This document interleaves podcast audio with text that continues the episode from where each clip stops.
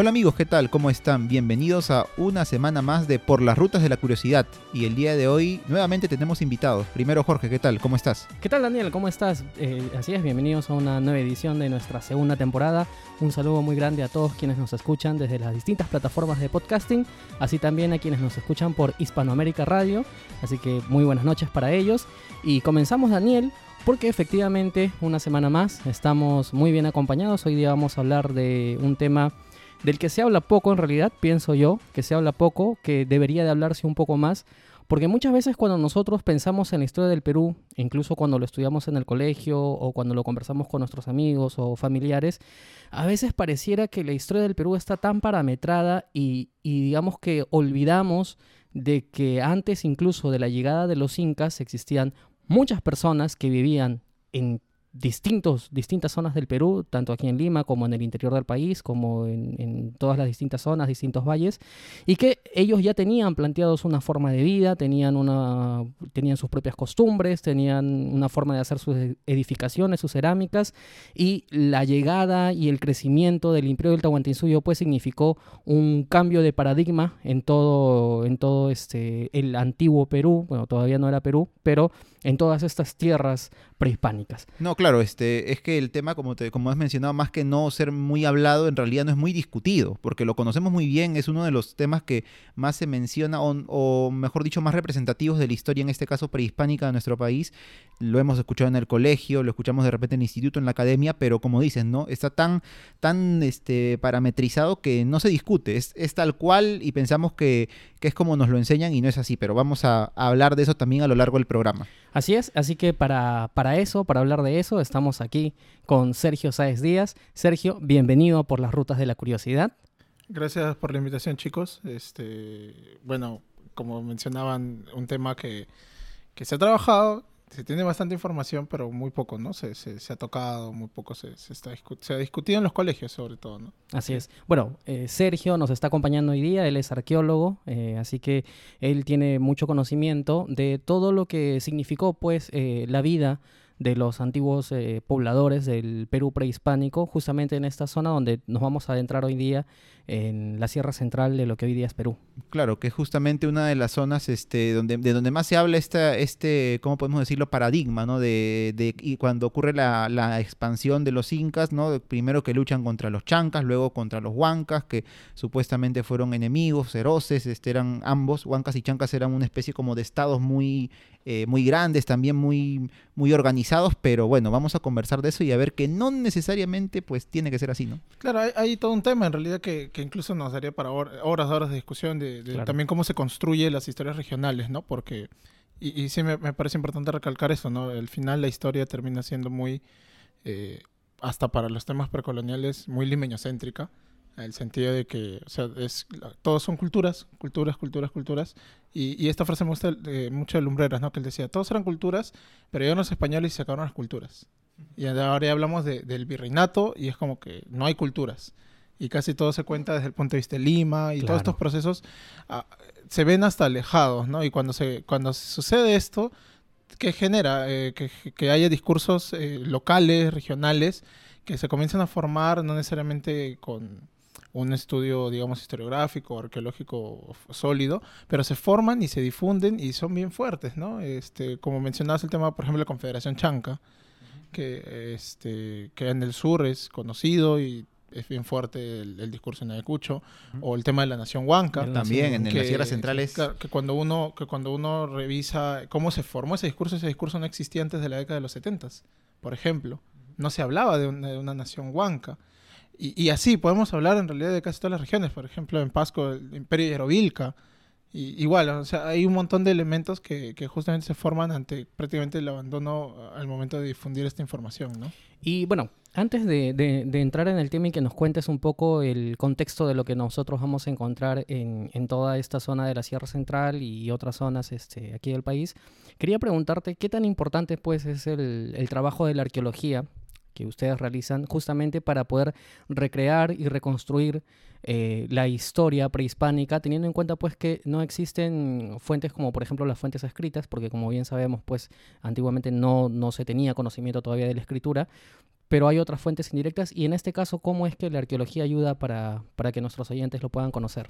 Sí, hay, hay un tema este, que, a pesar de que la arqueología está en todos lados, o sea, y realmente es parte del discurso de la identidad nacional, ¿no? O sea, ustedes vean hasta partidos políticos usando eh, los símbolos, ¿no? Digamos, eh, Perú Posible de Toledo usando Ah, la chacana, la chacana, claro. el APRA usó desde, el- desde que pudo los símbolos chavín. Ustedes habrán Ujú. visto, por ejemplo, la Universidad de Villarreal que tiene la Estela de Raymond Sí, en claro. Sí, eso sí. Claro. Ellos tenían eh, esta imagen de la falcónida como, como broche, o sea, y hasta ahorita lo siguen usando. Y, y es- está tan presente, pero el trabajo de, de- de nosotros, los arqueólogos, arqueólogas, es, es poco conocido.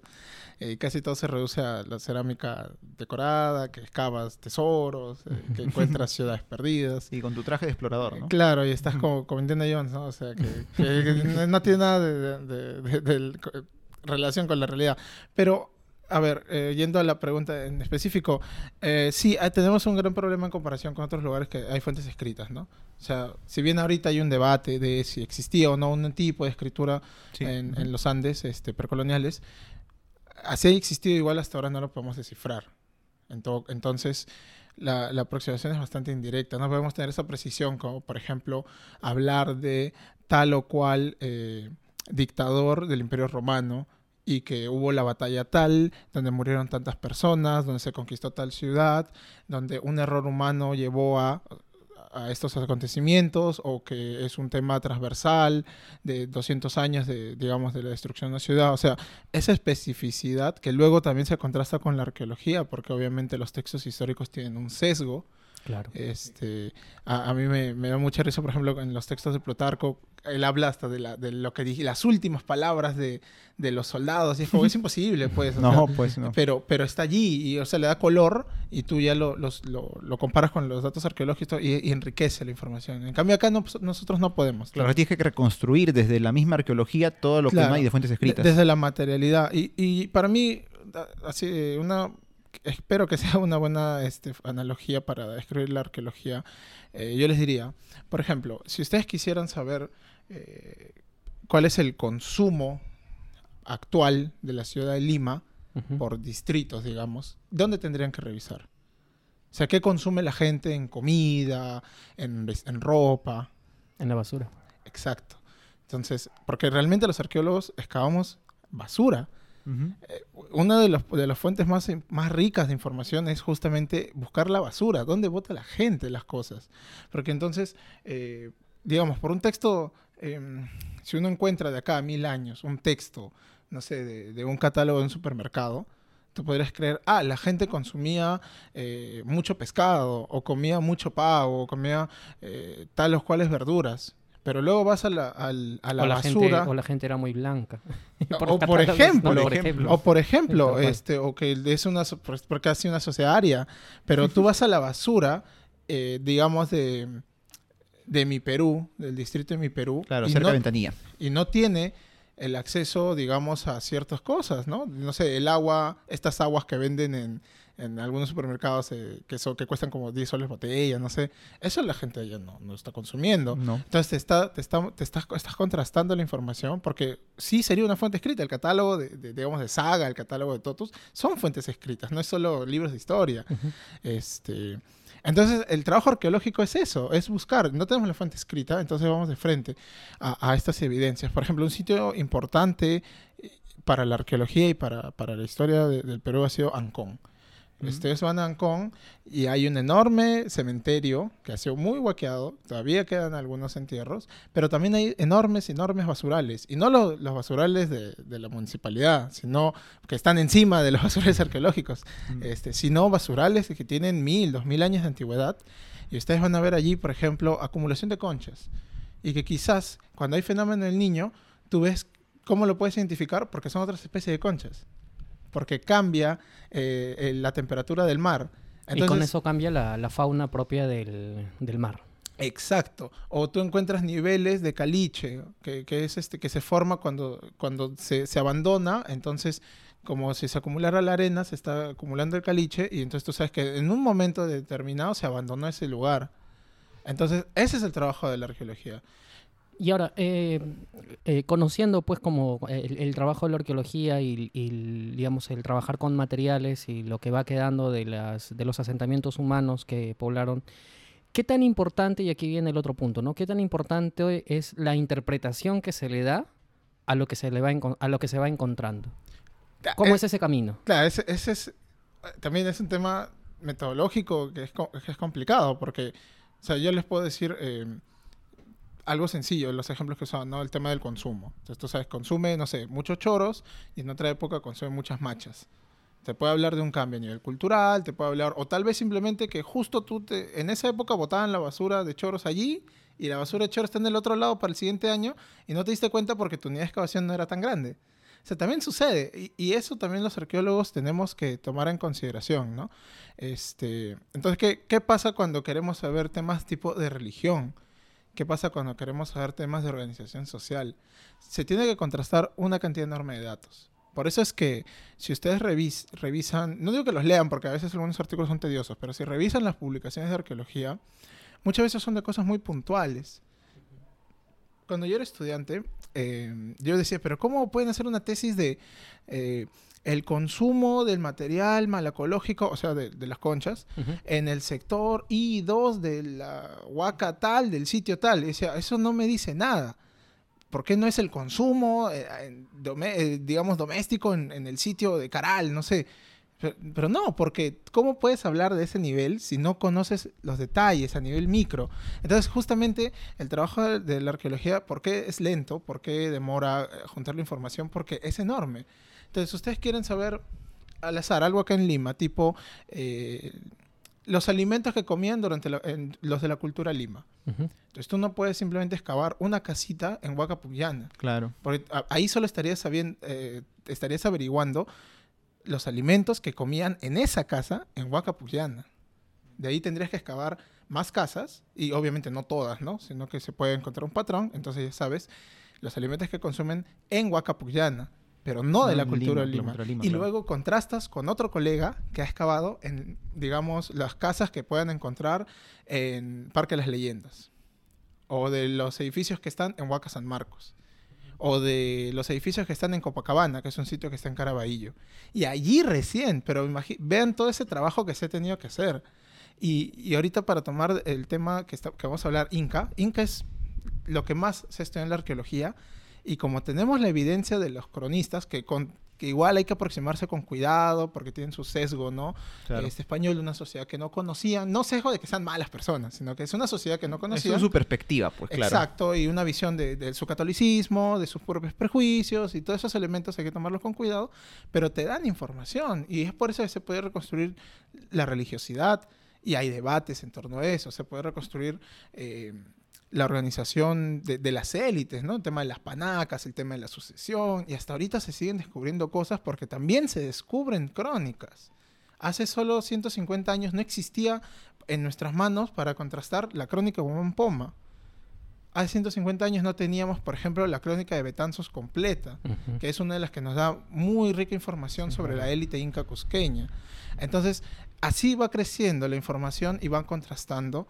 Y, tú puedes encontrar ciertos elementos que ya, si tú tienes información eh, escrita de los incas, pero también está la información escrita de, digamos, eh, Ichmas en la costa central. Y como los incas solo estuvieron menos de 100 años en la costa central, muchos de los elementos culturales sí son válidos para el periodo anterior. Entonces ahí ya puedes hacer ese ejercicio, si encuentras ciertos elementos que contrastando, hay algunos colegas que, para mí exageran y hasta lo traen, digamos, hasta la época del formativo, Garagay, Chavín. Es complicado. También hay un debate, una discusión y es un punto de bastantes críticas a, la arqueología. Pero es así como vamos reconstruyendo la información, ¿no? Es un trabajo bastante pesado. Bien, bueno, más o menos, eh, Daniel, hemos tenido un panorama de cómo es, pues, que es el trabajo de la, cómo, cómo es el trabajo de la arqueología. que, es un trabajo de investigación tremendo, pues, ¿no? Como armar un rompecabezas, pero gigante que toma, puede tomar años o hasta, ¿por qué no siglos? Claro, y, no, tienes todas las piezas. Claro, Exacto. Y, es un rompecabezas además que se va formando, primero hay que hacer el trabajo de abajo, el seguimiento con, con información, como tú dices, muy, muy básica, para luego poder ir haciendo trabajos cada vez más macros y llegar ya a conclusiones un poco más concluyentes, valga la redundancia. Pero bueno, Daniel, en el siguiente bloque vamos a, a conversar y adentrarnos ya en cómo era la situación que vivía el Perú prehispánico, precolonial, antes de la expansión del Imperio Incaico. Nos vamos a la Sierra Sur y la Sierra Central entonces. Hispanoamérica Radio, orgullosos de nuestro folclore.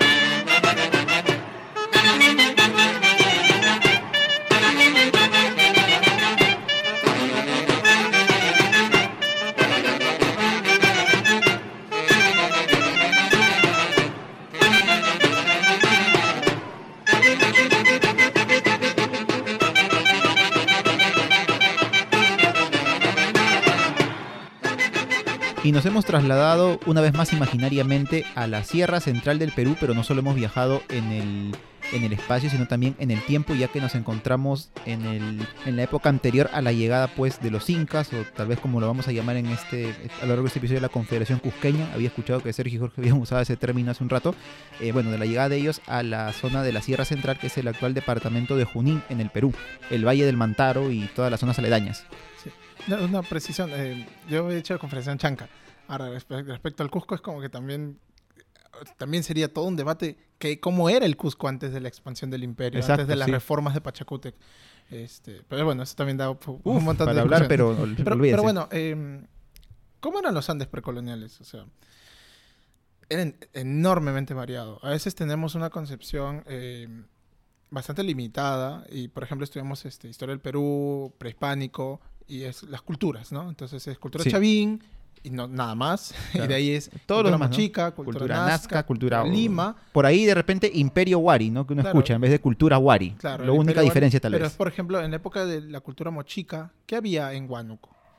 ¿Qué había en Junín? ¿Qué había en Ayacucho? Es como que a veces se habla de cultura huarpa, pero no, solo se lo menciona por el tema Wari. Y en realidad no es que estaban deshabitados. es No, para to- nada. Todo estaba habitado ya desde, desde hace 8000 años, que tenemos los, los prim- do- 8000 antes de Cristo, perdón, que tenemos las primeras evidencias de ocupación. Entonces, antes de la expansión inca, que recuerden que, que dura unos 100 años. O sea, el, el imperio del Tahuantinsuyo no, es, no dura mucho en el tiempo y se expande bastante rápido. Antes, eh, la, la diversidad cultural, política era enorme. Tenemos desde estados como eh, Chimú, Claro. un estado bastante jerárquico, con rey, burócratas, con un, o sea, con un análogo de rey que era el Chimocapac. Pero la mayor parte de, de la población andina estaba, estaba fragmentada políticamente. Tenemos bastantes grupos étnicos, lo que podemos llamar culturas, pero que tampoco un- una unidad política. Y en específico en la Sierra Central, un poquito alargándolo hasta Huánuco, antes de entrar a, a Junín, tenemos, por ejemplo, chupachus, eh, yachas, queros, guamalíes. En Pasco tenemos, teníamos yarush. y en Junín, desde el norte, teníamos chinchaycochas, taramas, chauchas, huancas, que llegaban hasta una parte de lo que es actualmente Huancavelica. De Huancavelica, por ejemplo, estaban anjaras, chocorvos. O sea, es una enorme variedad cultural. Y no es que cada uno hablaba un idioma diferente o tenía una un estilo cerámico diferente o una arquitectura diferente, sino que es un tema de identidad. Así como actualmente se han generado bastantes identidades y sí, hay diferencias en los trajes típicos, pero Claro. no se ve, por ejemplo, una diferencia en la arquitectura muy marcada. Ujú. Pero en algunos sí. O sea, la variedad es enorme y no podemos definirlo todo a partir de un estilo cerámico. Por ejemplo, eh, nosotros podemos decir cerámica mochica, ¿no? Cultura Claro, es, lo, mochica. es lo- lo más representativo de, esa- de esta cultura, por llamémosle. ejemplo, pero los debates actuales es que no había una unidad política mochica. Y habían culturalmente por lo menos separados mochicas del norte y mochicas del sur. Mochicas Ujú. del norte al norte del Valle de Chicama y mochicas del sur del Valle de Chicama pa- para el sur, valga la redundancia. Entonces, tú ves un estilo, pero ya la arqueología te está dando nuevas luces.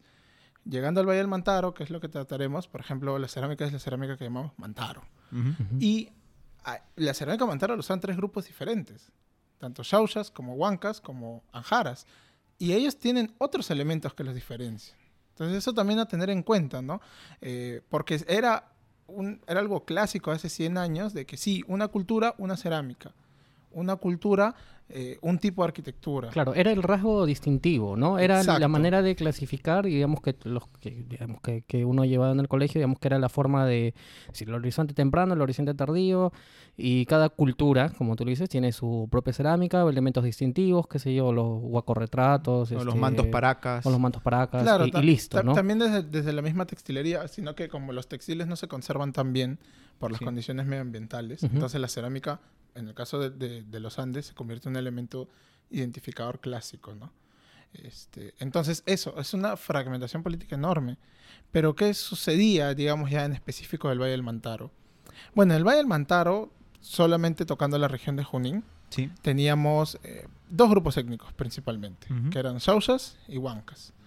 Las, las crónicas, como la descripción de Andrés de Vega, nos hablan de que había un tercer grupo que eran los chongos o los chuncus, ¿no? que, que sería el la, la nombre forma españolizada, pues chongos, ¿no? exacto.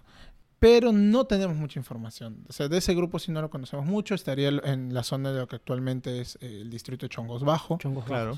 Que justo esos nombres, justo que menciona Sergio, disculpa que te corte, Shaushas, Huancas, Taramas, o sea, chongos en este caso, tú te das cuenta que todos son este lugares, pues, ¿no? Que actualmente están en la sierra, en la sierra central, ¿no? Sí, Tarma, lo- Jauja. los, topónimos están, o sea, se, se conservan, es un, también un buen indicador eh, de justamente ese pasado precolonial y que también nos sirve para también tener más información de la- en la reconstrucción histórica, ¿no? Yo recomendaría que revisen, por ejemplo, eh, las columnas que escribe el... do- si tienen eh, escuchas en Huancayo, quizás, Sí, tenemos, tenemos, eh, sí. el, el lingüista, el doctor Rodolfo Serrón Palomino, escribe en el- tiene una columna en el diario Correo de Huancayo, y él escribe sobre toponimia eh, de- del Valle del Mantaro, con una reconstrucción histórica. Y eso te da luces, te da, te da elementos para poder distinguir, para poder hablar de culturas, para poder hablar de... Hasta del idioma mismo, ¿no? Cómo el quechua se fue desarrollando ahí, el quechua huanca, que es tan distinto al quechua de la zona sur, ¿no? De Cusco, de Bueno, Ayacucho. el, el tema del quechua también es tema aparte, ¿no? Porque, Hasta- digamos, este, y Sí. bueno, para comentarle un poco a nuestros oyentes, que, que sigan a Sergio en el Twitter, que él ya luego nos va a darnos su, su cuenta, porque tú has desarrollado algunos hilos ahí muy interesantes y, y, y bueno, sobre eso, eh, o sea, sobre el quechua, en realidad no es un solo quechua, pues, ¿no? Son, son Claro. muchos tipos de quechua, eh, y que son muchas lenguas. Sí, e- ese es un tema que cuando yo, yo, yo lo conozco hace poco, yo no soy lingüista, pero me pareció interesante difundirlo.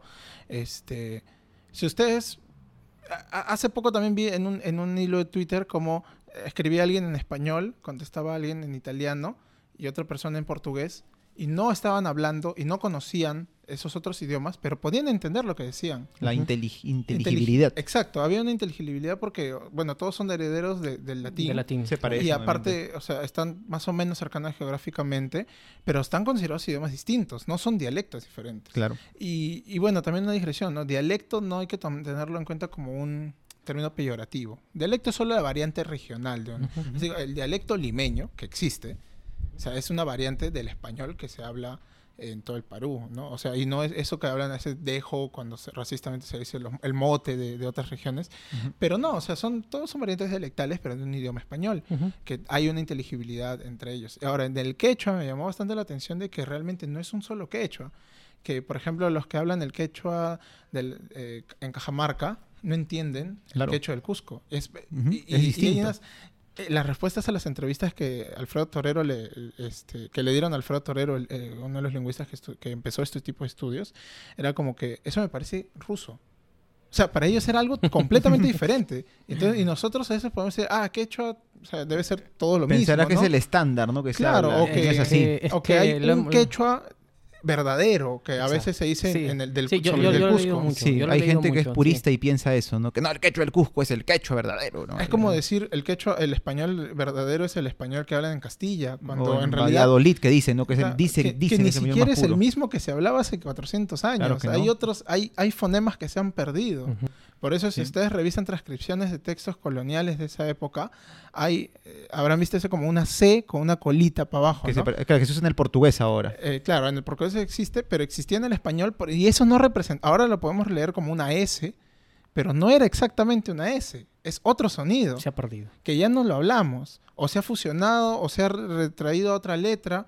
Entonces, eso, esas cosas son bien interesantes y, justamente en el Valle del Mantaro se habló uno de los quechuas, uno de los, más o menos a, nivel general, habrían como unos ocho, eh, que serían el, según la clasificación de Alfredo Torero, el Cajamarca Cañaris, que se habla en Ecuador, en la Sierra Piura, en Sierra Norte del Perú.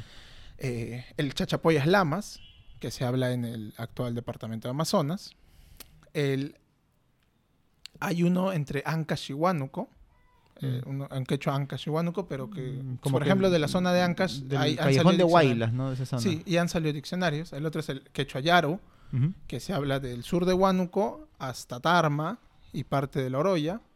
El quechua Sausahuanca. Claro el quechua eh, Ayacucho Cusco. Hay inteligibilidad entre ellos. Aunque sí hay, son distintos. Hay algunas, pero, sí. pero sí se entienden. Se puede formalizar un mismo, por ejemplo, em, eh, diccionario, se puede formalizar un eh, los mismos este ah, me olvidé ahorita el nombre, pero o sea, tú puedes establecer un, un, vocabulario, puedes establecer las consonantes, los vocales que son diferentes en otras zonas. El quechua yauyos, que se habla también en Huancavelica, y el quechua de Santiago del Estero, que se habla en los pocos hablantes de Argentina. Ah, caray. entonces, la quechua ahí. entonces, es, este, uno de esos es el Sausahuanca. Pero que es interesante que justamente los estudios eh, antropológicos, uno de los marcadores de identidad es el idioma. Entonces queda claro que el Sausahuanca a nivel general ya te está separando, definitivamente es otro grupo que la gente Tarma o que la gente de Huancavelica. Pero entonces, ¿cómo? ¿eso quiere decir que, digamos, entre Jauja y Huancayo es la misma gente? No, porque hay variación en el quechua Sausahuanca. Hay dos, por lo menos. Eh, el quechua, lo que se habla en lo que es Jauja, bien marcado su diferencia con la zona de eh, Concepción Huancayo, Chupaca. Pero, y antes de la llegada de los, de los incas y de la, de la conquista de estas tierras, era la población Sausa eh, la más importante en esta zona. Claro, si hablamos de... Eh, a ver, ¿cómo, puedo decirlo? No, no me gusta hablar de que uno es más complejo que otro, pero si uno ve las evidencias, hay una marcada diferencia. En la zona Sausa es donde se encontraban los asentamientos más grandes, más extensos. Dos de ellos, por ejemplo, Tunanmarca, que está eh, cerca del actual pueblo de Marco, y el otro Jatunmarca. Son asentamientos enormes que se extienden en toda la cima de, dos cerros y son muy densos, tienen plazas, o sea, hay espacios públicos y eso es lo que eh, inicialmente se había considerado como que parte de, de las aldeas, de las tribus, eso es lo que se escribía hace unos 100 años.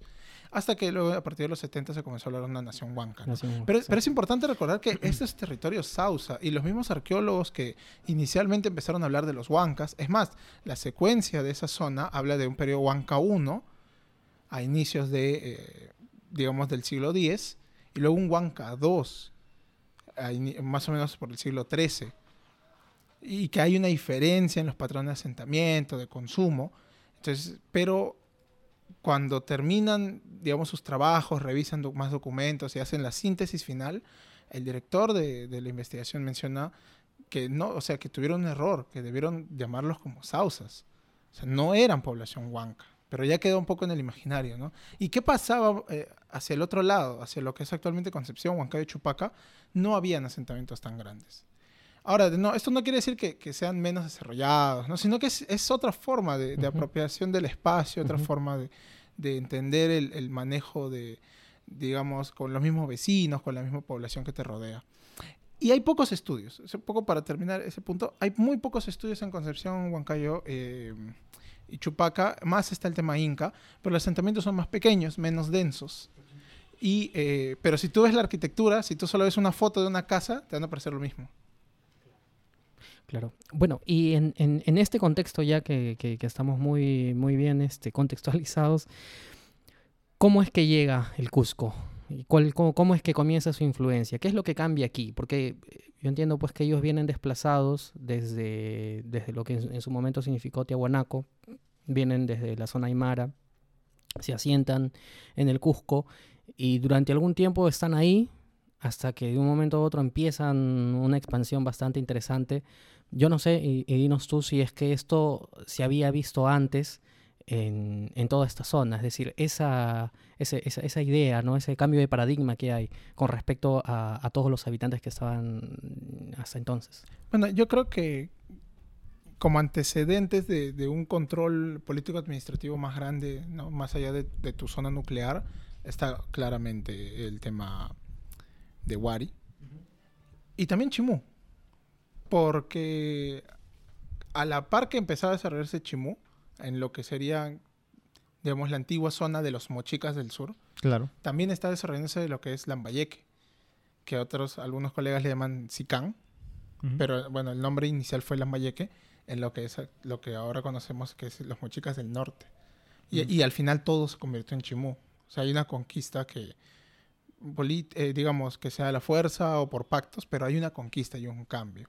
Pero creo que el más conocido es Wari, que es eh, eh, parte de, lo- de- de un núcleo de, que conocemos como Huarpa, y que comienza a llegar influencia de tanto eh, estilísticamente Nazca, aparecen cosas también de, de la zona de Tiwanaco, y luego se forma un, pro- un estilo propio, y luego este estilo comienza a verse en muchos otros lugares, y luego comienza a verse también construcción de, de asentamientos con un patrón distinto, como Piquillacta, por ejemplo, en el Cusco, que es un sitio enorme que nunca se terminó de construir, pero que se ve como está implantado en esa zona y, y- e in- ir- irradia su, digamos, su cultura alrededor, ¿no? Y, y su cultura en el sentido de que su forma de, ver el mundo, de los elementos que, estaban utilizando, tanto la vajilla doméstica como la, digamos, la realización de enormes fiestas o la manera de enterramiento, o sea, hay un- una influencia marcada.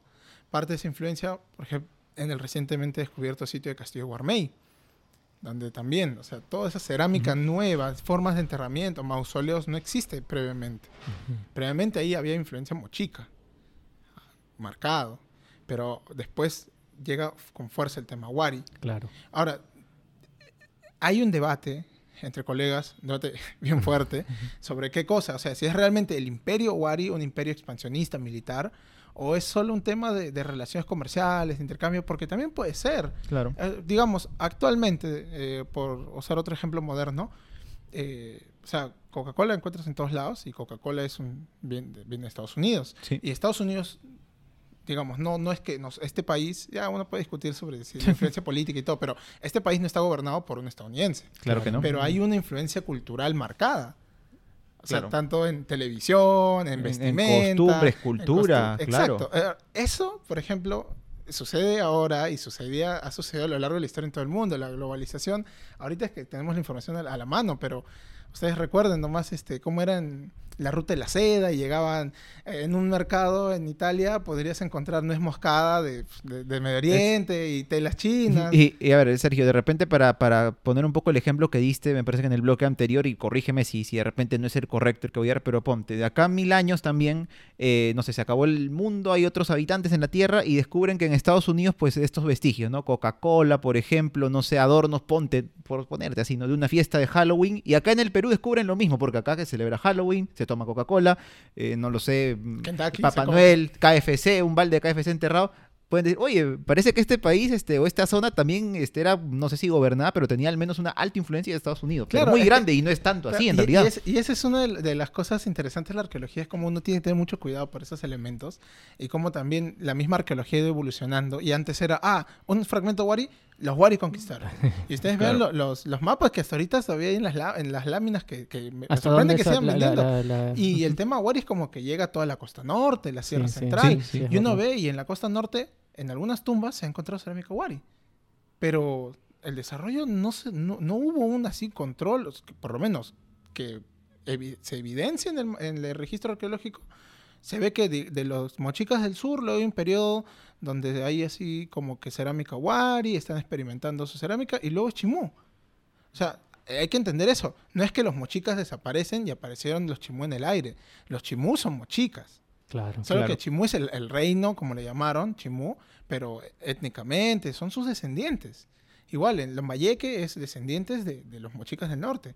Y quizás Mochica del Norte y Mochica del Sur tienen una tradición desde atrás, digamos, cupisnique. Ujú. O sea, es la misma gente. Bueno, son los descendientes Claro, de son los descendientes, población. claro. Entonces, que- eso también, por eso tenemos que tener eso en cuenta al momento de la interpretación. Por eso es, es, una, es una chamba bien pesada, pero es bien, es bien satisfactorio cuando comienzas a encontrar estos Uy, me elementos. imagino cuando... sí. Entonces, en el Valle del Mantaro también tiene una historia larga que se conoce muy poco, sí, los periodos anteriores. Hay, mucho, hay muy pocas investigaciones al respecto.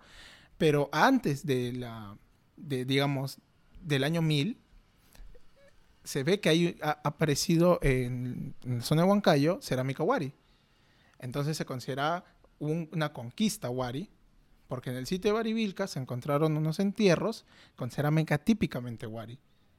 Pero no se sabe realmente si es que hubo un edificio wari, si es que hubo eh, centros administrativos Claro, o solamente eso, eso, ya, ya- templo. eso ya le daría, digamos, mayor peso a decir, sí, efectivamente, esto era Wari. Exacto. Claro. Eh, pero, en su, como digo, la, la arqueología evolucionaria en su momento es como que ya, Wari conquistó la Sierra Central. Pero no tenemos evidencias y más allá de este entierro, pero puede ser simplemente que así como ahora yo me entierro en un cajón de madera lujosa, de, no sé, de Egipto, eh, porque tengo la plata para traerlo, importarlo para mi entierro, pero no quiere decir que eso, los- ese árbol crezca acá en Lima. Claro. Entonces lo mismo, puede ser que se enterraron porque era alguien muy poderoso, con muchos recursos y adquirió la cerámica fina. Wari. Lo compró simplemente de repente. Algo similar, bueno, Bueno, intercambios, no había algo, moneda, no, Ah, obviamente, porque Eh, Por no. trueque, por trueque. por trueque, pero ya, o sea, y consigue, Claro. consigue, este, pero ahora, por ejemplo, hace poco ha habido un proyecto de investigación en Guarivilca, han excavado y han encontrado cerámica del periodo formativo, que es, este, digamos, entre 800 y 500 antes de nuestra era. Eso quiere decir que ese templo existía desde antes de la llegada a Wari. Mm. Entonces, o sea, hay más, información para ver esa variabilidad. Entonces, ¿qué sucede? Que ha- hay una tradición anterior también. O sea, no, no lo comento ahorita porque los datos son ya mucho más escasos, pero hay una tradición anterior y quizás Sausas y Huancas sí tienen un tronco común. Pero llega un momento en que sí están muy, muy diferenciados. Y un poco para apreciar esta diferenciación no es solo el tema lingüístico, que como les dije, hay una variación dialectal. Si bien todos hablan la variante jaujahuanca y se pueden entender, sí hay palabras que dicen diferente. ¿no? Por ejemplo, ñoja, que es para... Acá quizás me equivoque, es yo o es nosotros, no recuerdo bien, pero en la- el otro lado es yaja. Ya. Y es como que es muy marcada la diferencia. Claro. No, no es simplemente el, el cambio de una vocal, no, es muy marcada la Claro. diferencia. Entonces está la variante del idioma. Los cronistas mencionan que se vestían distinto. Sí, es verdad. Si bien no nos vamos a encontrar con eh, una- la- las vestimentas, sí encontramos esa, esa diferencia y que encima los incas habían, habían ordenado que no cambien sus vestimentas. Entonces, eh, para poder diferenciar los distintos pueblos. Entonces, queda claro que sí había una diferenciación hasta en ese elemento. En la cerámica no se estudió tanto, pero quizás encontremos diferenciación. Y como les dije, los asentamientos, hay asentamientos más grandes, mucho más extensos, hasta mucho más, entre comillas, complejos, porque hay espacios públicos y en el otro no. Y eh, regresando al tema, los incas llegan y encuentran esa diferenciación. Ahora, la idea, la, idea se- que más se popularizó es una conquista violenta. En la destrucción del imperio de los incas y anteriormente cuando publicó los, los textos de las Provenzas Huancas, como le llaman, Valdemar Espinosa cuenta una historia súper épica, ¿no? prácticamente de, de una tragedia griega, de una llegada de, de los incas y una lucha feroz y que luego derrotan a los ejércitos huanca comandados por un rey huanca. Un rey Huanca. Y Sí, que tiene este- sus, sus siete esposas, creo, Claro, ¿no? Con y sus es- bastante alucinante porque es en la- y las crónicas terminan yéndose los huancas dando alaridos de dolor, algo así. Sí, es, es, muy, es, es bastante alucinante. Y no- teatrero, digamos. Y no hay una, eh, un respaldo documental. O sea, y que si lo hubiera, que lo publique, porque realmente Claro que no. sí. Las Provenzas Huancas nos hablan de los tributos que luego, perdón, la- de lo que le ofrecieron a los españoles y por eso pedían algunos beneficios. Claro, pero Este, tiene, eso también tiene su propio contexto. tiene- ¿no? O sea, la- claro, la- las probanzas que... que- no que son es- de la época inca. No, Así. ya, ya son Te posteriores. Estamos hablando de historias. 1560, 1500... Sí, o sea, es, es ya ¿no? segunda mitad del siglo XVI. claro, Pero, o sea, te, te está hablando de otro proceso. claro, ya Pero es bueno, eh. ¿Qué tenemos como evidencias? Y, y ahí regresamos otra vez al problema que les decía de la reconstrucción y, y lo que me comentabas, ¿no? Cómo saber si es que era de acá mil años se encuentra en el Perú y en Estados Unidos, Claro. que hay un control político, económico, cultural.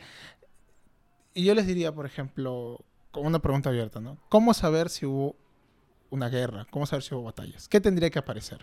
Mm, Bueno, rastros de. No solo cadáveres, me imagino que armas, por ejemplo. Eh, Pero aunque bueno, las armas, las en- ahora que lo pienso, las entierras igual. O sea, sea O sea, haya habido guerra o los no haya guerra. ¿no? este, se establecen en campamentos, digamos, y por Claro, ahí de pero- repente podríamos Pero encontrar eso, ¿qué evidencias deja? Mm. Porque si hay un conflicto, los cuerpos no quedan tirados. Se los llevan y los entierran. O sea, ¿cómo saber? O sea, los campos de batalla. Es difícil. Campos de batalla así en todo el mundo no es que se hayan escapado un montón. ¿Por qué conocemos, no sé, pues que eh, los griegos lucharon en maratón? Porque está en, la- en los documentos, en las crónicas. crónicas, en este caso sí. Eh, ¿Cómo sabemos que Napoleón pierde en Waterloo? Porque hay un recuento histórico, pero no es que tú necesariamente vas a ir a Waterloo y vas a sacar mil cadáveres. Ujú. No, eso no sucede, porque la gente los recoge, los, los llevan, los entierran, etcétera. Entonces, es un poco complicado. A mí me, me gusta mucho que, por ejemplo, el tema Wari. Se habla del tema militarista y todo, pero dicen, ¿pero dónde están las evidencias? Y entonces dices, bueno, hay cerámica que muestra guerreros con arcos. Eh, dicen, no, pero puede ser simplemente un dibujo. Porque, que digamos, eh, hayan pintado al, a- o que hayan tallado al, en la estela Raimondi al dios de los báculos, no quiere decir que existió ese personaje en Ujú. la realidad. Claro. Y entonces es un tema que siempre es complicado de probar. Y como también hay una corriente, mm, digamos, este, que idealiza el pasado andino, entonces se niega mu- también desde, algún, desde, desde un espectro, también por motivaciones políticas, que, no, que haya violencia. Pero encontramos por- en algunos estudios que en cementerios Wari, que no han sido guaqueados, porque muchos se han guaqueado, eh, hay muchos muertos con, con- de, de golpes, de Ujú. porras, fracturas en los cráneos. Entonces, ah, ya. Ahí hay un elemento. Y que son golpes que te, que te habría generado una persona que es di- eh, diestra. O que tienes eh, traumas de defensa por ataques de personas diestras. Y bueno, esta- estadísticamente lo- las personas diestras son mayoría. Son la mayoría. Entonces como que te da más, más luces como, ah, sí hay un conflicto, sí hay un ataque. No una es- pelea acá. Claro, no es que, que ha sido casual, porque entonces no debería haber una mayoría de, digamos, de golpes desde la diestra, ¿no? Si es algo aleatorio, si es que, no sé, hubo un derrumbe, algo, tienes golpes en otros lados. tienes- Claro. Y esas personas que, que- que han investigado también tienen una constitución física este, muy buena. Cuando tú eh, entrenas y trabajas, digamos, como, como militar o tienes un trabajo muy duro, se te van a, tienes huellas en los huesos. Los músculos Sí. se marcan en los Sí, huesos. Y, y crecen de una forma diferente.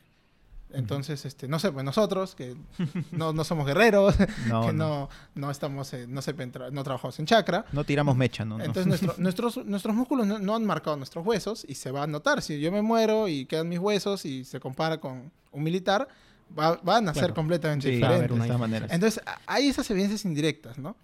Este, clásicamente vemos el tema inca como que su conquista, siempre lo repiten los colegios, ¿no? Tenían dos, dos eh, estrategias. O les prometían un pacto y ya transaban, o les rechazaban el pacto y luego con conquistaban. todo. Claro, ¿no? Entonces los mejores relatos sobre guerras lo tenemos con, las, con los cronistas. Y los cronistas son de todo tipo. O sea, podemos tener eh, cronistas como, mm, digamos, Betanzos, que te da. Una riquísima información sobre el, man- el funcionamiento de las panacas, sobre cómo se movía la élite cusqueña, pero como estaba casado con una eh, eh, inca, descendiente de una panaca específica, le cambia la historia para que la panaca de ella sea más prestigiosa. Y eso está documentado porque se contrasta con los demás y la información inventa un abuelo que no existió. Entonces, para relacionarlo más con otro inca. O sea, ahí Claro. ya tú El tienes que tener famoso cuidado. sesgo que Claro. decías. Uno tiene que tener cuidado. Claro. O tienes, por ejemplo, a Sarmiento, que en su crónica pone que los incas son tiranos, y su crónica es muy buena. Su- no, no es que vas a agarrar, ah, ya, este es un cejado y lo botas. No, tiene Claro que otra no. información. Tienes que saber leerla. pues. Claro, y tienes que saber el contexto. Por eso hay estudio, un estudio así de, de heurístico de las intenciones de los Claro, autores. sí. Entonces, Sarmiento, tú El tienes que... ¿Por qué él les dice que son eh, tiranos? Porque Francisco de Toledo le encarga a él escribir esa crónica para justificar el dominio de la corona española, porque estaban, eh, digamos, poniendo en duda la legitimidad de la conquista. O sea, legalmente. Pero como dice, no, si ellos son tiranos, nosotros como corona hemos liberado a este los pueblo hemos salvado, ¿no? de esta tiranía y a cambio los vamos a ordenar, los vamos a evangelizar a los indios, pobres indios explotados por los incas. Entonces, los presenta como tiranos. también tienes, por, eh, por ejemplo, a Guamán Poma, que es indígena, pero que se inventa una tradición del imperio Yarovilca y es, oh, yo soy descendiente del- sí. de, de- de los últimos Yarovilcas y, y pide favores de la corona hacia él. O también tienes eh, Hernando Pizarro, Jerez, que viajaron con los conquistadores al inicio y vieron de primera mano. Entonces tú vas, comienzas a balancear. Y, por ejemplo, Pedro Sarmiento de Gamboa sí te habla que hubo un conflicto. Pedro Sarmiento de Gamboa, perdón, Sarmiento de Gamboa no, eh, Pedro César León te habla de que hubo un conflicto. Y también te narra conquista, por ejemplo, de la zona de Junín, que los chinchaycochas se metieron a las islas del lago y se trincheraron y solo fueron derrotados cuando se les acabaron los recursos. Es interesante. ¿Cómo podríamos contrastarlo? Quizás excavando las islas, quizás uno podría encontrar que, digamos, restos de las vasijas donde almacenaron su, su comida, para, porque no tendría sentido que vivan en las islas, por ejemplo. Claro. Restos de un uso doméstico de ese espacio. No se ha excavado, es complicado. Es A- complicado, A, sí, 4.300 sí, sí. metros de altura, estar llegando en, en bote, bote a una de las islas, no te vas a quedar a acampar en la isla. Claro, sí. Este, pero ahí tienes una información interesante y, y ahí, por ejemplo, tú puedes tener una mayor verosimilitud porque si esa recorrió todo el Perú, Recorrió todo como soldado y después volvió a recorrerlo y escribió su, su documento. Para el Valle del Mantaro no tenemos así un relato tan detallado, pero aparentemente no habría sido tan violento. Pero ¿existe un consenso actualmente sobre cómo fue esa anexión? Es que la- el cómo se aproxima también difiere un poco entre arqueólogos e historiadores. Entonces, este, desde la arqueología no, te- no tenemos una evidencia de una conquista violenta, pero yo sí creo que se podría afirmar de que sí hubo un reordenamiento que, que podría interpretarse como violento. Porque no es sencillo para nadie nunca en la historia que te hagan, que te reasienten. Hubo desplazamiento. de Hubo población. desplazamiento poblacional. Y no necesariamente como narra Valdemar de gritos de dolor, abandonando su capital y que los, los- como que los hubieran expatriado. No. Claro. Pero sí se abandonó Tunanmarca. Las excavaciones muestran que el asentamiento más denso, porque en extensión no era el más grande, pero sí el más habitado, de- eh, en la época inca se abandonó. No, se, no, se, no, no hay evidencias de su ocupación. En cambio, otro como Hatunmarca eh, siguió siendo habitado, pero no todo el sitio. Y más bien se construyeron nuevas aldeas en zonas más bajas, porque Hatunmarca, Tunamarca están encima de los cerros, bien elevados, para que así tener un mayor control de, digamos, de los pastos también, ¿no? Ujú. Pero no, el enfoque inca es más agrícola.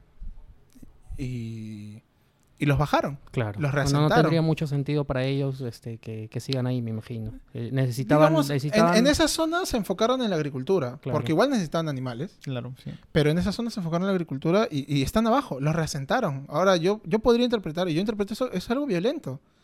Estás dejando tu casa, donde has vivido tú, tus abuelos, tus bisabuelos, ¿no? O sea, es, es un, es un proceso traumático. Miren nomás qué significa para muchos que quizás eh, sus padres, sus abuelos son, son migrantes en Lima. Claro, y dejar la zona donde naciste eh, es, es traumático, ¿no? Exacto. Entonces, ¿quién lo va a dejar de manera voluntaria? Eh, puede ser, pero es un poco difícil, ¿no? Además, que lo- que, y no que- que se todos. desplace a todos. Y no todos. Y eso lo vemos. Otro ejemplo moderno. eh, Morococha, este pueblo asiento minero eh, en la Sierra Central, que como descubren que están prácticamente sobre la mina, construyeron no Morococha y les dijeron, les vamos a, les vamos a comprar sus casas por tanto dinero, un montón. Se muden. Y algunos ya se mudaron, pero muchos no. Y hubo todo un proceso porque la mina prácticamente lo está votando y los ha terminado votando y es traumático.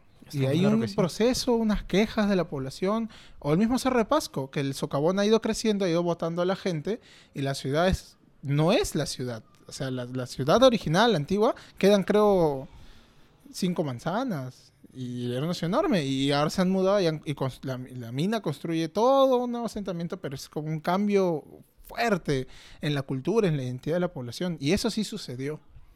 Eso sí sucede, este... Además, se construye un nuevo asentamiento como capital provincial, que es Hatun Sausa, que está en el actual distrito de Sausa, al sur de, de la ciudad de Jauja, y eso también te trastoca, porque ahora ya quizás no había una unidad política que eso sí también se está discutiendo sobre si los, los Sausas están en camino a una unificación política, ¿no? Porque están concentrándose. Pero ah, en el fondo no había todavía una unidad política en todo el territorio y les plantaron una capital y les interrumpieron el, desarrollo, digamos, la, evolución natural que, supuestamente iban a tener. Exacto. Y está una, una capital provincial y que tiene otros patrones, otros cánones. Claro, muy distintos. Claro, es una plaza, el Ushnu, que es un símbolo del poder inca, donde hacía libaciones y presidía las ceremonias, y se construye con la, como canchas, edificios de otro patrón arquitectónico, otras técnicas constructivas, y luego, y esto creo que sí es beneficioso para la zona, enormes complejos de almacenes, lo que conocemos como colcas no existían, aparentemente, y comienzan alrededor de Jauja hay un montón. Y ahorita están eh, haciéndose investigaciones en una de ellas, en la ruta de Jauja Pachacamac, este, y, y, son enormes, y entonces ya tienes una, garantizado también una alimentación eh, en tiempos difíciles. Eso, eso sí me parece, digamos, positivo, ¿no? Quizás eso no, no ha sido tan violento, pero sí ha habido un proceso que creo que podríamos calificar como violento. Muy bien. Que no necesariamente es una guerra, ¿no? O sea, como, como nos la han pintado pues a lo largo de los años donde hemos visto historia. Y que tampoco podemos descartarla. Más bien yo diría, la guerra es una posibilidad. O sea, el enfrentamiento es una posibilidad y quizás sí hubo un enfrentamiento con los huancas. O sea, quizás ahí sí la narración de algunos cronistas hizo un enfrentamiento con los huancas, pero entonces nosotros conocemos más a los sausas. Porque lógicamente sí investigamos a los sausas. Por eso cuando me decía, y el consenso todo, es complicado. Sí, sí, se sí hay un resentamiento eh, hay un tema de conflicto, pero luego, y creo que para el siguiente bloque, un poquito podré comentar de ya los temas históricos, cómo sean, cómo, qué más nos aportan, ¿no? Claro que sí. Cómo lo vamos estudiando. Bien, entonces vamos a dejar aquí este bloque que, que el tiempo se nos, se nos está pasando y vamos a continuar en el siguiente. Este podcast cuenta con el apoyo de la Unión Podcastera. Encuentra a la Unión Podcastera en todas las redes sociales. Síguenos tu ayuda es muy importante para poder difundir el podcasting en español. Unión Podcastera, Fraternidad de Podcasting. JB Design es tu mejor opción en diseño gráfico y diagramación. Te asesoramos para realizar tus flyers, logos, banners, brochures, revistas, diagramación de libros y diseño para redes sociales, siempre con profesionalismo y rapidez. Contáctanos al WhatsApp 926-895-048 o búscanos en Facebook como JB Design, Diseño y Diagramación. Y nuestro viaje a la ciudad de Huancayo, al Valle del Mantaro, viene auspiciado por quién? Por nuestro amigo Jonathan Bernal y JB Design. Así es, como saben, en esta segunda temporada JB Design es el, responsable del de diseño de nuestra portada, Daniel, y también el diseño de todas las imágenes de nuestros programas. Y nuestro logo. Y nuestro logo, claro. Así que Jonathan, un gran abrazo. Ya saben que si quieren contactarlo, lo pueden contactar a su Facebook en JB Design o también al WhatsApp que ha dejado en su cuña. Así es, bueno, y Jorge, en este viaje imaginario que hemos hecho pues a la zona del departamento de Junín, bueno, esperemos que quienes nos escuchan desde allá no quieran lincharnos porque lo que no queremos poner en duda tampoco es todo el tema del aguerrido que fueron los huancas y eso, ¿no? Simplemente estamos todo viéndole una perspectiva muy, muy histórica y que mejor que con Sergio, que pues conoce mucho este tema y que nos, hace, nos ha hecho ver, nos ha hecho entender un poco de que la historia no es tal cual la han contado, ¿no? De que hubo una nación huanca, que estaban todos unificados, había un rey, un gobernante y se pelearon con los incas en una batalla épica, no necesariamente tiene que haber sido así. Yo, creo que algo para rescatar es este que no es que sean menos al final. Exacto, exacto. Sino que La, historia termina siendo más rica. Sea el tema de los huancas en el periodo intermedio tardío, sea el tema inca, sea el tema mismo tema republicano, o sea Europa, Asia, en China, en Egipto en realidad, justamente la arqueología y la historia terminan enriqueciendo lo, que conocemos. claro que sí. Eh, y, no, y no es avergonzarse tampoco del pasado. Para nada, para nada. Claro, no, y cómo, cómo avergonzarse, sino más bien nos lleva a, complementar lo que nosotros conocemos, a enriquecernos más, a conocer más y a partir de ahí entender de una mejor forma cómo es que fueron sucediendo los hechos. En este caso, pues que en el programa hemos conversado más o menos hemos dado, y tú Sergio nos has dado unas luces de justamente cómo es que fue la, anexión En primer lugar, ¿cómo es que se desarrollaba y qué es lo que sucedía en toda esta zona del Valle del Mantaro? Y luego, ¿cómo es que se produjo la anexión en esta expansión ya del Imperio Inca?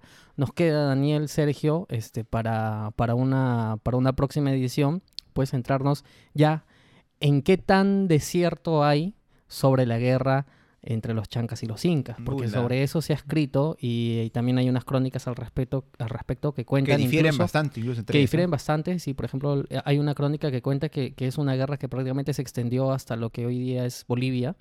Y mm, la verdad es que es un tema muy interesante, pero digamos ya por el tiempo no nos va, no nos va a dar... y su importancia también está en el hecho de que es como que el momento que sea como el momento histórico que funda el imperio, ¿no? Porque a partir de ahí es que empieza ya la, expansión, la expansión masiva, ¿no? Este, y, un dato que, yo, bueno, no me voy a extender tanto en esto, pero no quería dejar de lado. Otro elemento del control inca, que es importante que creo que hay que recordar, es el control y, el, y la toma de poder de los espacios sagrados. Así como los españoles llegaron y pusieron iglesias sobre los templos de las huacas. Claro que sí. Los incas también tuvieron un, elemento similar. este, pero no fue solamente poner el templo encima, sino era hacer sus caminos que te llevaran y poner a centros adoratorios. Y eso lo encontramos, por ejemplo, en, saliendo un poco del Valle del Mantaro, en la zona de, las Pampas de Junín, el sitio de Pumpu, la capital provincial de esa región, está en la naciente del río Mantaro, al costado del lago Chinchaycocha, que era la huaca más importante de la zona. Y bueno, naciente del río Mantaro, que como ya sabemos, importancia para toda la Sierra Central, y cerca del bosque de piedras de Guayay, que también tienen unas huacas y se tenía una visibilidad de los cerros más importantes. Ah, ¿Hay huaca dentro del... No, claro, tiene... Del, parque este Claro, es que huaca en el sentido de lugar sagrado. Claro. ¿no? Y, hay también puntos importantes. eso ocurría. O, por ejemplo, en un sitio Sausa, eh, que desmontan un edificio y construyen un edificio inca, y ese sitio estaba en el camino hacia el Apo Guayguay, que era una huaca importante de los taramas. Pero está ahí en el límite entre taramas y sausas. Y es así, y los caminos, muchos caminos no son caminos de, necesariamente de comunicación, o son caminos de comunicación y a la vez caminos que te llevan a las huacas, caminos que te llevan a los templos. Y ese es un control del paisaje y, un dominio sobre lo que era importante para los pueblos. Y los incas, si bien impusieron su religión, pero conservaron los cultos locales, los integraron a la religión oficial, pero subordinadamente, o sea, como subordinados. Claro, ¿no? Claro, ¿no? Eh, bueno, este, para de repente cerrar un poco la idea, me hace acordar esto a lo que mencionamos, este, no sé si recuerda Jorge, lo mencionó en realidad nuestro gran amigo, el G de dos viejos kiosqueros en nuestro programa Ruteando en Punchauca, el extra que tuvimos, eh, de lo fácil pues que resulta en realidad para todos en general, no solo en el contexto de la historia, el generalizar. Y es por eso pues, que tal vez se llega a esto, a, esto, a esto que tenemos. Y yo alguna vez también lo dije en algún programa, qué tan complicado o qué tan fácil puede ser este tema de la generalización, por ejemplo, para enseñarle historia a los niños, ¿no? Porque a un niño de repente no le puedes poner ejemplos tan complejos o, como podríamos decir de una forma coloquial, atarantarlo tanto con historia, sino pues lamentablemente pues hay que generalizar un poco, ¿no? Y ahí es que se puede ir perdiendo todo lo que realmente es, eh, es la verdad. Es que yo creo que siempre hay matices, ¿no?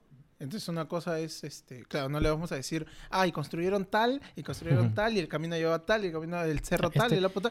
Esta edición de Por las Rutas de la Curiosidad está recomendada para chicos de mayores de 14 años, entonces... no, es que, pero es que es importante porque uno cómo, cómo, aproxima también, este, cómo educa a, los demás, cómo difunde el conocimiento. Claro.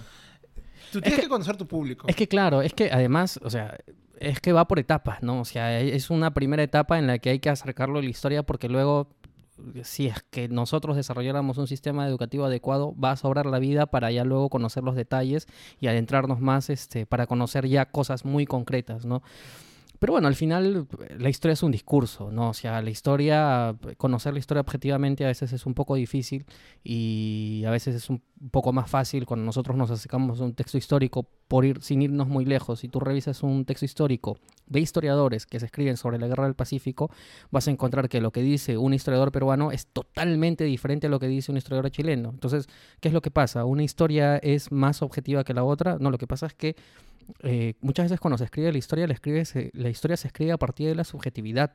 Y, por ejemplo, en los estudios que, que, que ustedes realizan, este, también, y tú lo has comentado, el tema de las, de las crónicas, ¿no? Entonces, eh, para entender las crónicas, no solamente hay que entender la literalidad de las crónicas, que te pueden brindar alguna, algunas luces, sino también hay que entender cuál es el, contexto en el que fueron escritas y el pretexto para el que fueron escritas. Es decir, cuál, qué, qué, es lo que quería decir este cronista o por qué lo escribió de esa manera o cuál era su interés para escribirlo de esa manera. Sí, y que esto es transversal, o sea, no es solamente que, ah, los españoles que querían mentir.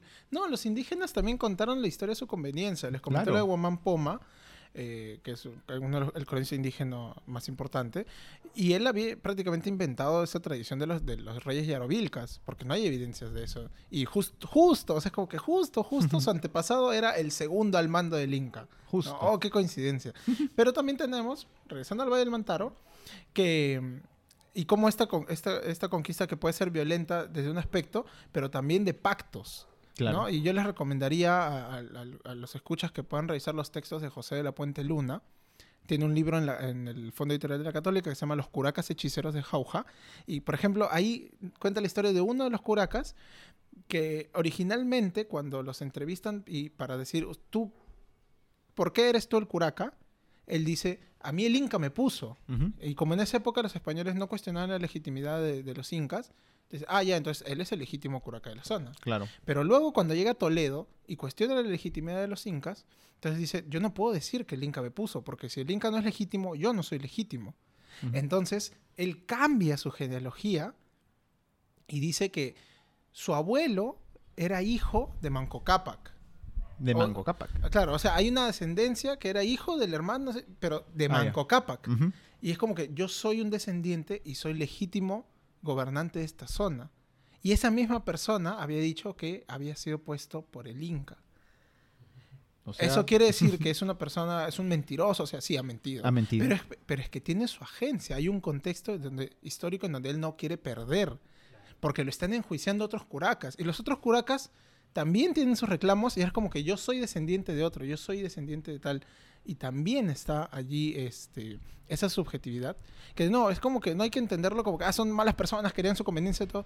Porque justamente en un texto, eh, de nuevo, de José de la Puente Luna, que el título es Curacas, amigos de cristianos, traidores a sus indios, ¿no? Sí, sí. Pues, hay que decirle a nuestros oyentes que nos lo recomendaste justo antes de, iniciar el programa. Eh, y qué, me pareció bien interesante esto, es que esta historia, no, los Curacas al final traicionaron a los indígenas porque los mandaron, mandaron apoyo a los españoles y al final eso facilitó la guerra, la conquista de los incas. Eh, hay que entender, o sea, los huancas no son incas, los sausas no son incas, los ichma no son incas. Cada pueblo era diferente y no podemos entender las cosas como que son traidores de los andinos. No, claro, se habla como si hubiese existido una, una identidad, como si hubiéramos ¿no? claro, un imperio, pues no sé, de 300, 400 años, cuando en realidad sabemos que era un imperio de información. Claro, y aún si hubiera sido un imperio de 500 o 1000 años, cada pueblo era distinto. Sí.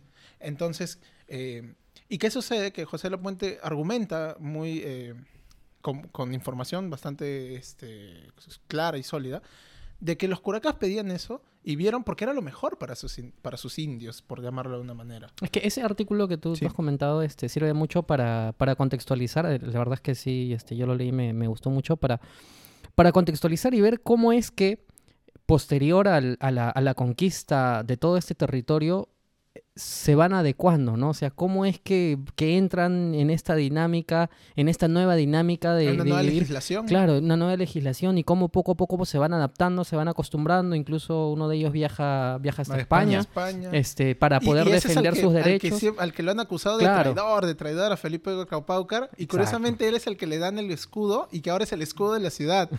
o sea, ese era el escudo de los Huacrapaucar, pero se volvió el escudo de la ciudad de Huancayo. Está ahí en su identidad.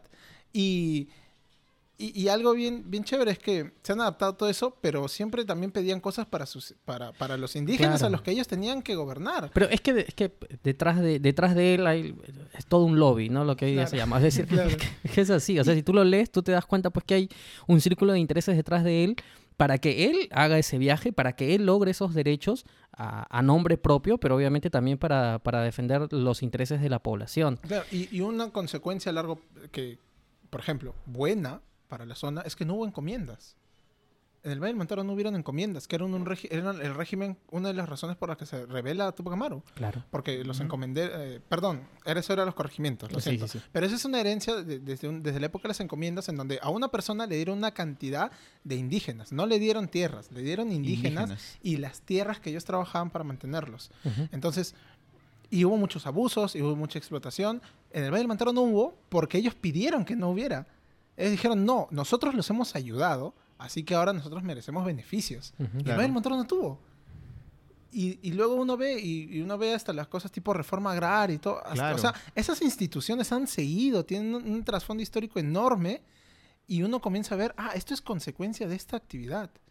O sea, también tener eso en cuenta, ¿no? Siempre ver, no, no quedarse en el momento. Uno dice, ah, son traidores a los indios, no lucharon por la independencia o no lucharon porque hubo peruanos también que apoyaron a los realistas. O sea, Claro. y todos esos momentos que siempre son de debate, siempre hay que tener una visión más macro, ¿no? O sea, ver el proceso. Porque al final, digamos, la independencia eh, era una lucha entre criollos y españoles. Sí, sí. Y- No y- se y benefició al aquí- indígena. Aquí ya lo hemos conversado muchas veces. Claro, O sea, entonces es no se benefició al indígena, no se benefició a los negros, eh, que siguen siendo esclavos. Y luego Pero la- cuando, cuando, cuando San Martín llegó, este, claro, supuestamente abolió la esclavitud, pero, llegó Simón Bolívar y, Sí, regresa- nuevamente, sí. y nuevamente, y ¿no? luego Así vemos que la guerra del Pacífico y, y tampoco podemos decir los bolivianos son traidores, a mi parecer, porque es otro contexto, es otra época y Perú Es que- se mete una guerra, o sea, y comienzas a ver Claro, todos lo, los lo que, elementos. lo- lo- lo que pasa es que, este, no sé, esto es algo, y yo siempre se lo he comentado a Daniel, un poco ya para ir concluyendo las Ujú. ideas, eh, que a veces nosotros queremos juzgar la historia con los ojos de hoy. Sí. O sea, queremos jugar, pro- que queremos, perdón, juzgar procesos históricos que han pasado hace cuatro, tres, cuatro, cinco siglos con la perspectiva moral del siglo XXI. Y, y entonces nos estamos olvidando todo el trasfondo, todo, todo el trasfondo social, Claro, político no- que, que existía. no se va a dejar de señalar que, o sea, fue, eh, fue malo, no sé, No. la corrupción de, de que Lo- hubo con la época del lógicamente. guano, digamos, o Claro, que o los abusos de la época de la conquista, obviamente. Claro, o que habían sacrificios de niños durante el, el incanato, También. que, que había, pero tampoco es como que una, una visión maniquea de que nosotros, los, traido- los indios traidores, que, que no apoyaron a los incas, este, o los, o los este, peruanos traidores que lucharon en- a favor de los realistas. No, o sea, es, es otra visión, cada uno tiene sus, sus propias motivaciones, cada uno tiene agencia. Cada uno tiene una razón de ser. Y, ya para cerrar, creo, con el tema del Valle del Mantaro, la historia es más rica de, de lo que uno espera, de lo que uno puede asumir, ¿no? No se reduce todo a, a esta es una guerra de, de buenos y malos. Este, y, y, si, y si uno traicionó al otro es malo y salió con... No, o sea, los incas no eran huancas. Tuvieron sus conflictos, tuvieron sus alianzas. Eh, los españoles tuvieron ayuda de uno u otro lado, tuvieron sus conflictos, tuvieron sus alianzas. Y somos herederos de, de justamente Exacto, todos estos problemas, exacto, ¿no? exacto. Somos herederos de estos problemas y, y hay que ver que muchos de los problemas también que tenemos ahora tienen un trasfondo histórico real. No por eso vamos a decir, entonces es culpa de ellos, sino que entender un poco el contexto y también por qué la gente hace los reclamos y siguen las luchas, ¿no? Claro, ¿no? Darse cuenta, pues, que no es que, ah, los españoles este, vinieron y, y- y destruyeron, pues, este, su, entre comillas, paraíso, que era, pues, la época prehispánica del Perú, o viceversa, porque al final, pues, Ni- si no hubieran venido ellos, ¿qué, qué estaríamos haciendo Claro, ahora? ni, No ni- seríamos ni tampoco, nosotros. ni tampoco lo, lo, lo otro, ¿no? Digamos, lo, lo antagónico a Tampoco, eso, ¿no? claro. Claro, Eh, que, co- como que fuera, ah, qué hermoso era qué el hermoso era virreinato. el virreinato, Y, que nos salvaron de los colonia. tiranos incas, Claro, tampoco, por no, supuesto que tampoco. no. Por supuesto que no. Bueno, entonces, este, ahí estamos. Bueno, Sergio, la verdad es que hemos tenido una conversación muy interesante. El tiempo se ha pasado volando y yo creo que nos ha quedado mucho por conversar. Sí. Así que te, te invitamos desde ya este, a una próxima edición a ver si nos ponemos de acuerdo. Sí, yo encantado porque sé que ustedes, a mí me alegra el, el trabajo que hacen de difundir, o sea, yo sé que ustedes no son Claro, no. especialistas, son Sí, sí, historiadores sí. arqueólogos, pero con las herramientas que tienen a la mano están haciendo un trabajo que para mí es importante, ¿no? Este, yo tengo un granito de arena en Twitter, a veces algunos hilos, aunque Muy hace, interesantes. Hace, hace semanas que no Un, escribo. un granazo de arena, porque, o sea, es, Sí, es eh, muy eh, interesante. pu- bueno, ya este, te, te- te pedimos unas ideas finales, pero antes de eso, cuéntanos en Twitter cómo te encontramos. Este, Sí, para- bueno, eh, hace tiempo que no hago hilos, que espero mañana sacar uno. Este, en Twitter estoy como Sergio Sáez Díaz, arroba Sergio Sáez Díaz, como suena, sin N, porque casi siempre se equivocan. Y si les gustan los hilos, que lo he puesto enmarcado el hilo de todos los hilos. El hilo de todos los hilos. Este, La madre de todos los hilos. Sí, sí, si les gusta este, algún tema que, que quisieran saber, este, coméntenlo y puedo ver no soy experto en todo en arqueología tampoco, pero puedo este, igual documentar e intentar hacerlo de forma más accesible posible, ¿no? Tengo temas del Mantaro, hasta ahorita publicado, de Caral, que me, me atacaron un montón, este, y también este, sobre cronología, sobre los sucesos más importantes de la arqueología, lo que les guste. Pero eh, eh, una, una, idea final, es que hay que entender de que, de que además la, la, reconstrucción de la historia con el trabajo que ustedes realizan es una reconstrucción constante, ¿no? Porque nosotros, Daniel y yo, tuvimos un programa justamente sobre, sobre Caral y claro, eh, luego, porque yo personalmente sí leí el, el, hilo y hay muchas de las cosas que también nosotros dijimos que, que, digamos, que, que no van por ese camino, ¿no? Claro. Y, que, y que realmente tiene mucho sentido lo que, lo que tú en tu momento publicaste, así que, que nos queda pendiente una reedición, pero digamos, no porque se cuestione lo que se supone ya está establecido, lo que se supone que conozcamos, quiera decir que eso es malo. Al contrario, eso es muy bueno. Que sí, es muy bueno. Sirve un punto de partida para, para poder claro debatir sí. aún la, más, la conocer ciencia, más. La ciencia avanza justamente eso, ¿no? O sea, corrigiendo los problemas del pasado. Hace 100 años, Tello presentó cultura, la cultura chavín, fue una revolución, desarrollo autóctono, ahora sabemos que ni es lo más antiguo, ni es la madre de todas las culturas. Uh -huh. Hace 100 años Larco habló de los mochicas, un estado único con un gobernante, los siguientes burócratas, una única religión y todo. Y ahora sabemos que no, que hay más variación. Y, y, no quiere decir que Larco se equivocó, sino que con lo que tenía en su mano, claro. podía plantear eso y en realidad hasta ahorita la secuencia del arco se sigue usando. Uh -huh. Sí, es verdad. Bueno, Daniel, unas ideas finales ya para, para terminar esta edición pues lo que mencioné hace un momento, ¿no? O sea, que sirva todo esto como un punto de partida, como, como había dicho, para, para poder aprender cada vez más, ¿no? Sobre todo, en realidad para todos, no solamente para quienes, aunque, o sobre todo para quienes nos gustan más, pues estos temas acerca de historia, ¿no? Pero el, el poder este, conversar acerca de, de estos temas eh, y a otras personas que nos puedan, como en este caso de Sergio, ¿no? Aportar tal vez un poco más con lo que ellos conocen para poder enriquecer más todo este debate que va a seguir eh, y todos los descubrimientos que van a surgir de acá muchos años, ¿no? Que van a, van a cambiar seguramente todo el curso de lo que ya conocemos y que esté establecido, lo cual, como dijo pues Sergio, no es malo, ¿no? Eso va a seguir evolucionando como evoluciona todo en el mundo. Así es. Bueno, eh, amigos ruteros de la curiosidad, espero que este programa haya sido de su agrado. Hemos hecho un poquito más, más de historia, ver, hemos conversado. Gracias, Sergio, por, por estar presente en esta Gracias edición. por la invitación, más bien. Eh, bueno, y Daniel, ¿dónde pueden encontrarnos nuestros seguidores en nuestras redes sociales? Bueno, antes este, pueden escuchar este programa toda la temporada y también la primera temporada, esta es la segunda, en las principales plataformas de podcasting, Spotify, Apple Podcasts eh, y iBox o iBox, como lo pronuncian, y también por Hispanoamérica Radio, todos los días viernes a las 8 de la noche, hora de Perú. Así es, a las 8 de la noche estamos ahí. Eh, quería decir que aparte de las plataformas que has mencionado, eh, si es que no tienen ninguna de estas aplicaciones, Pueden escuchar también el programa en un link directo que es el de Google Podcast, que no necesita que se descarguen una aplicación previa. No solo un navegador, la, nada más. La estamos compartiendo. Y nada, ya nos estamos encontrando la próxima semana. Antes de eso, Daniel, tú, en Twitter, ¿cómo te encontramos? Bueno, a mí me pueden encontrar en Twitter como Daniel Tucto en arroba datransporter-abajo, con D, datransporter-abajo. ¿Y tú? Eh, bueno, yo soy Jorge Juárez, a mí me encuentran como arroba jcoco2515 y recordamos el Twitter de, de Sergio. Arroba Sergio Sáez Díaz. Listo. Muy bien. Amigos, ruteros de la curiosidad, nos encontramos la próxima semana con otro tema curioso. Nos vemos. Nos vemos. Chau.